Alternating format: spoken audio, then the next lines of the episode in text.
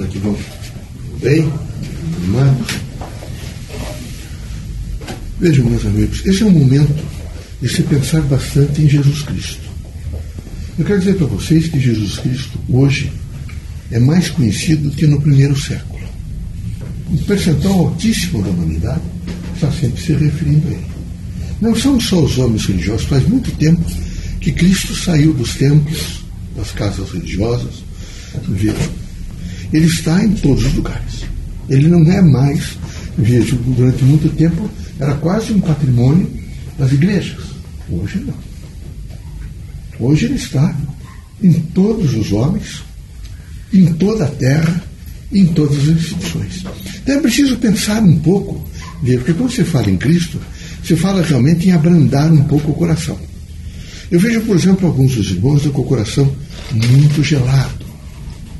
Os sentimentos congelados, às vezes, no ódio. E isso é pavoroso, é perverso. É isso que faz com que se desenvolvam doenças graves, às vezes, em vocês. É preciso rapidamente lembrar, por exemplo, a passagem de Cristo, é? de um homem que era criminoso. Um homem que, com toda certeza, já tinha recebido apenamento, era ladrão, e é crucificado junto com Cristo. É? Horrível a nível de comparar Cristo com uma pessoa, evidentemente, que na época é? era um afeitor da humanidade, da sociedade. Mas ele fica quieto. É? E quando Cristo, quando há a crucificação, ele só diz uma coisa. E é preciso pensar no que ele diz. Muito. E por que é preciso pensar? Porque o sofrimento, vejam, ele não tem de maneira nenhuma só aquele, aquele chamado vigor de cobrar dívidas. Seria horrível. Seria pavoroso, por exemplo. Ou então é o filho que vem pagar a dívida do pai ou da família. É pior. Não é possível pensar que de repente vence a terra para pagar dívidas, para sofrer impactos, para eh, ter dor, angústia. Não. É preciso entender que você vem à terra para aprender. Que a terra é uma grande escola e que todos estão aprendendo. O sofrimento amadurece o espírito, fica mais maduro, ele fica em condições de um pensamento crítico, mas não significa de maneira nenhuma que martirização ou qualquer outra proposta seja evidentemente para purificar o espírito. Isso é uma coisa sem, sem nexo. O grande purificador da alma é o conhecimento. É a força, por exemplo, de se debruçar no conhecimento, alcançar o conhecimento da sabedoria e tratar de saber fazer o melhor para si e para a humanidade. Essa dimensão crítica do ser humano é necessário, por exemplo, que vocês não fiquem com o coração e o espírito congelados. Não fiquem, não é? eu diria, impróprios para a humanidade, como se vocês fossem criaturas que têm condições de reagir e que não, não, não sentem a composição dos sentimentos humanos. E aqui é preciso ter a força do sentimento humano. Todos os dias eu preciso pensar muito sobre os sentimentos humanos. É aquilo que o ladrão disse a Cristo. Não? O que, é que ele disse? Não é? Que quando entrares no teu reino,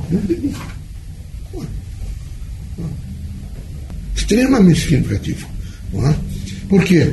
Porque eh, nessa parábola, nessa dimensão, o que se está dizendo é a força, evidentemente, moral e espiritual do arrependimento. É? é? É, como se tivesse um olhar então, para mim. É?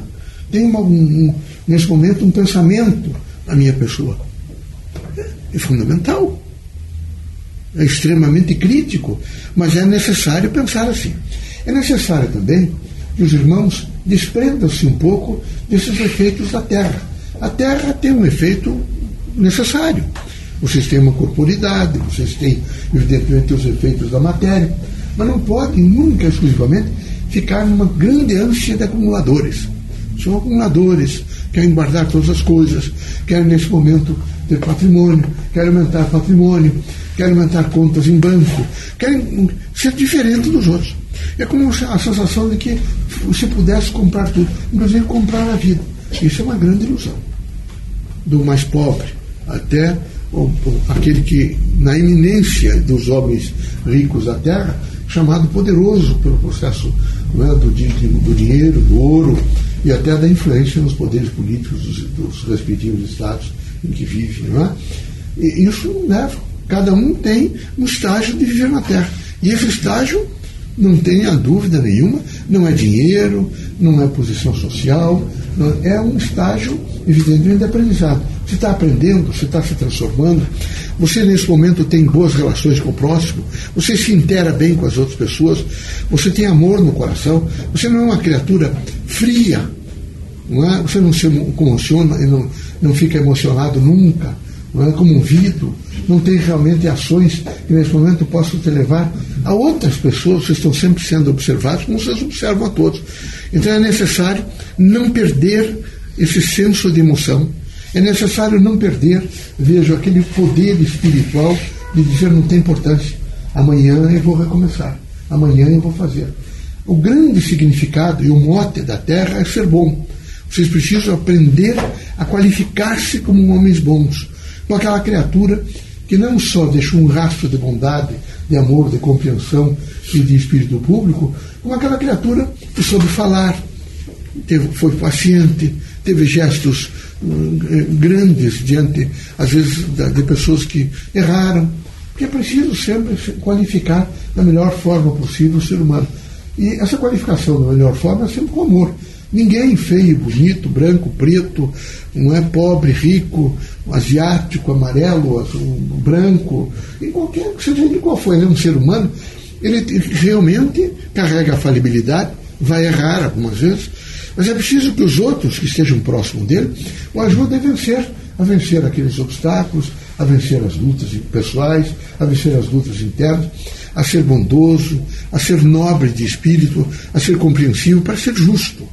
Nessa dimensão, aconselho vocês todos a, na medida do possível, fazer vencer-se a si mesmo e manter um estágio absoluto de humildade. Eu sempre digo a vocês, eu convivi muito com Júlia Vanderlei, aqui em Curitiba. E Júlia era uma pessoa, uma grande professora. Uma mulher dedicada, evidentemente, à construção é, de, de, de homens, à construção da humanidade. Quando você fala nessa universidade, tem que se pensar que Vitor, Dalton e Tourinho sempre consultaram Júlia. Júlia era uma mulher de extraordinário valor e de uma potencialidade espiritual fantástica. É? Eu não vi Júlia nunca se exaltar, de maneira nenhuma. E nem se sentir ofendida, porque às vezes as pessoas, como eu já disse a vocês, um dia veio um desses tais inspetores de ensino e Júlia fazia discursos brilhantes. E quando terminou o discurso brilhante, o homem era muito medíocre, um irmão nosso, mas pequeno, não é? de, inteligência. Ele não tinha o que dizer. Ele disse Júlia Vanderlei, é, corpo de mulher, é? É, cérebro de homem. Foi horrível. No dia seguinte, não é? Júlia começou a receber, evidentemente, pechas que vocês conhecem, o que é o social, e vocês conhecem o que são as interpretações. Nunca se abateu. Né? Nem se referiu mais ao evento. Foi muito forte. É? Então é preciso ser muito forte. É preciso ter consciência do que cada um é. Então eu sou isso, sou aquilo, sou mais aquele outro elemento, eu erro, eu acerto, é? mas eu me conheço. Então é preciso fazer essa força do autoconhecimento e não, vocês não são santos, porque alguns atestam, nem acelerados porque outros afirmam. Vocês são efetivamente aquilo que vocês são. Eu espero que vocês tenham a coragem suficiente para todos os dias manter um coração brando, um espírito aberto, um sentido de compreensão e de dignidade humana. Esse é o momento em que boa parte de pessoas como vocês, que estão nos templos das religiões, nos centros espíritas, nas casas, eh, tenham força para fazer prece. Eu não só estou pedindo prece para este homem que vai assumir a presidência da República, eu estou pedindo prece para o país e o mundo inteiro. Todos os dias atentados. Todos os dias atentados na humanidade, vocês conhecem. Criaturas inocentes sendo sacrificadas o que é isso senão uma mentalidade de destruição e desordem na Terra? É preciso, então, que essa força que vocês todos têm, quando vocês estiverem reunidos ou quando estiverem fazendo a prece em casa, vocês lembrem, meu Deus, que um pouco da minha boa vontade e daquilo que eu entendo por paz vai encontrar, evidentemente, é, cosmions de paz e que esses cosmions cresçam para fazer a paz no mundo. Porque não há paz. Não há paz há permanente estado, está, estado belicoso, há permanentes ameaças, há um estágio, evidentemente, de quase de juramento para destruir a humanidade. Então é necessário que os religiosos, é, de pronto, você põe. Qual é a sua, sua maior arma? É a prece. É a boa vontade, é o espírito público, é o poder de renúncia, é a certeza é, da imortalidade, da eternidade. Então, pedimos a vocês todos que vocês, todos os dias, procurem orar por uma humanidade melhor. É preciso uma humanidade melhor. Se a gente pudesse tirá-los desse momento e levá-los, por exemplo, até Biafra, vocês ficariam escandalizados. Se vocês fossem, nesse momento, ao nordeste do, do, do Brasil, é? ou então e vissem, por exemplo, os brasileiros, irmãos é? de pátria, vocês ficariam horrorizados. Se vocês forem, por exemplo, ao Vale do Jequitinhonha, em Minas, vocês não acreditam naquilo. É uma miséria, é uma coisa horrível. Uma mãe com quatro, cinco filhos velhos tirando água preta, marrom, aquela água do rio, e, e, e lavando a criança, ou dando aquela, aquela água para a criança. Ela não tem nem noção. Mas onde é que está, evidentemente, a força das universidades, a construção do conhecimento, não é? a preocupação, evidentemente, dos governos, nesse momento, em fazer alguma coisa que responda para essas criaturas a nível de conhecimento. Por isso é preciso que haja uma grande transformação é? na mentalidade humana. E para isso, eu espero que vocês entendam que a prece tem o poder fantástico de mudar, de alterar, de trazer o um benefício maior para toda a humanidade. Que Deus os abençoe, que Jesus ilumine vocês todos, que vocês sejam muito felizes em um cotidiano onde vocês estão sempre fazendo o melhor. Estão com sentimentos bons, não é? pensamentos bons, palavras boas e gestos que vocês não vão se envergonhar nunca. Este é o fundamento, evidentemente, da vida. Sejam felizes, muita paz, serenidade, prece. Não esqueçam da prece. Vocês peguem qualquer país, particularmente esses que estão em evidência, e vejam a situação do país como é que está. Vejam França, Inglaterra, vocês vejam que em todos os lugares é uma crise. Vejam os países árabes. E vão, nesse momento, tomando conhecimento através desses meios de imprensa mesmo que vocês recebem. E vejam como é preciso uma outra mentalidade. É preciso uma mentalidade de respeito pelo homem. Não é possível diferente disso. É fundamental. Importante que um homem olhe para o outro e diga, meu irmão, é? tenha paciência, compreenda. Mas se não houver uma, uma educação básica necessária, não sei como fica. E abrande o coração. Abrande o coração e o espírito. Por favor. Veio o ódio, abrande o coração. Eu sou uma pessoa de paz e não de guerra. Eu não quero de maneira nenhuma esbravejar, gritar, falar alto, ameaçar. Nada disso traz resultados bons, traz péssimos resultados. Eu diria a vocês que é doença.